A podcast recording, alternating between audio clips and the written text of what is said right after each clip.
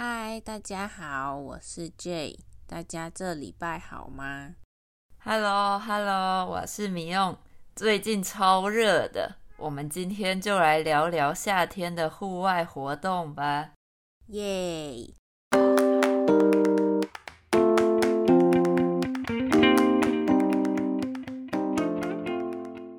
夏天要做什么？米用？哦，夏天就是要在室内吹冷气纳凉啊，不然外面超热的，我又不喜欢流汗的感觉。纳凉跟我们之前说过的乘凉是差不多的，都是在阴影底下躲太阳休息的意思。不过纳凉还有偷懒的意思哦。果然是很迷庸的答案。对呀、所以这个问我不准啦。我就是个宅女，最喜欢宅在家里了。宅其实是从日文的 otaku 来的，本来是用来指喜欢漫画文化的人，但后来我们把它用来形容那些喜欢待在家里、不喜欢出门的人。那男生就是宅男，女生是宅女。Jay 你嘞？你夏天喜欢做什么？哦，夏天就是要游泳、玩水呀。虽然也不是天天啦，但是夏天真的是玩水的好时机、好的时间、好的机会。也是啦，玩水真的还是夏天比较适合，要把握好这个好时机。那你有推荐什么好玩的水上活动吗？嗯，今天我们要来聊这个，好像对其他国家的人来说有点特别的活动。在花莲那集，我提到了溯溪这个活动，有学生听了来问我，这到底是什么活动啊？溯溪的溯就是往水的源头走的意思，溪就是山里的小水流。比河再小一点的感觉。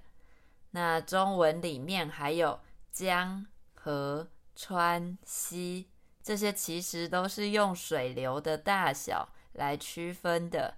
溪是最小的，再来是川跟河，最大的就是江。嗯，概念上是这样，溪是比较小的，但是现在有些都会混用了。嗯，没错，就像台湾的大甲溪就超大的。对对对，所以后来我查了资料，才发现原来这个活动有点特别，是在日本、台湾和菲律宾比较盛行，又或者说在其他国家也有可能，有时候会在溪里走路。但是没有一个特别的名字来说这个活动而已。溯溪我也只有听过而已，没有玩过，感觉蛮有趣的。去过的人都说很好玩。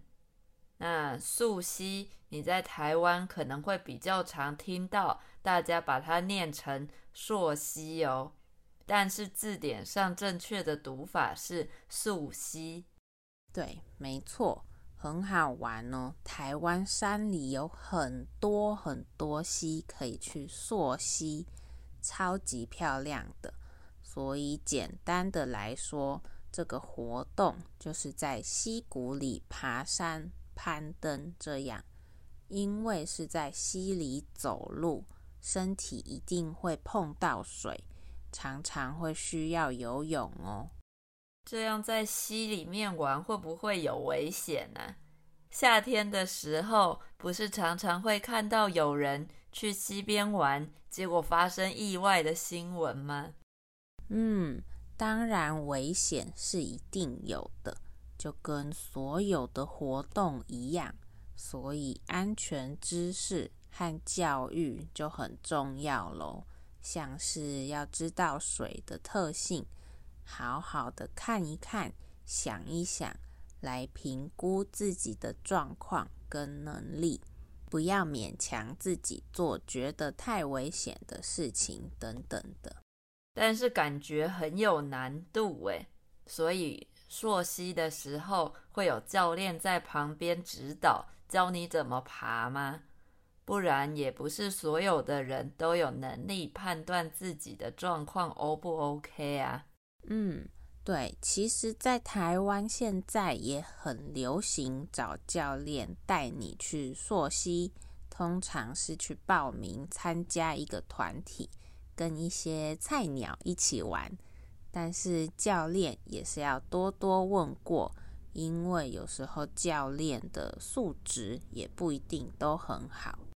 嗯，真的要小心挑选教练耶，不然之前看到新闻，还会看到有些是不合法、不符合政府规定的教练，选到那种教练，真的是在跟自己的生命开玩笑。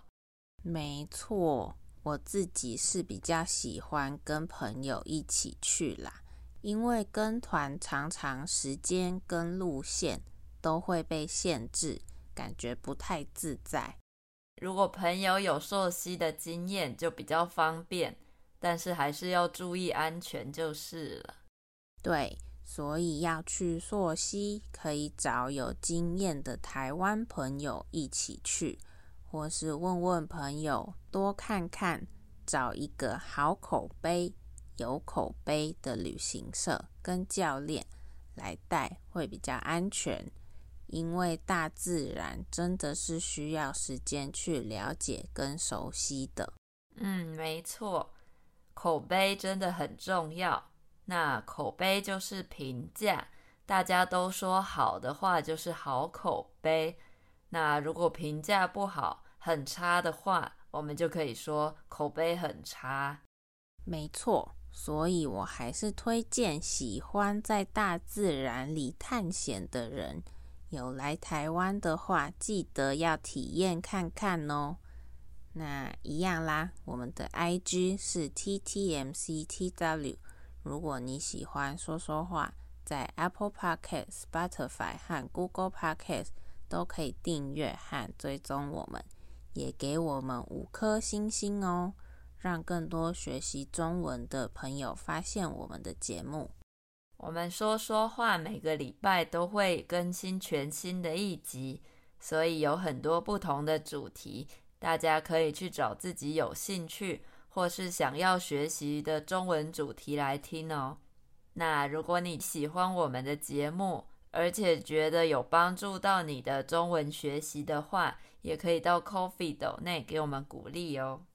如果大家有固定听说说话练习中文，也可以考虑在 Coffee 上每个月一点点的小额赞助，给我们支持和鼓励哦。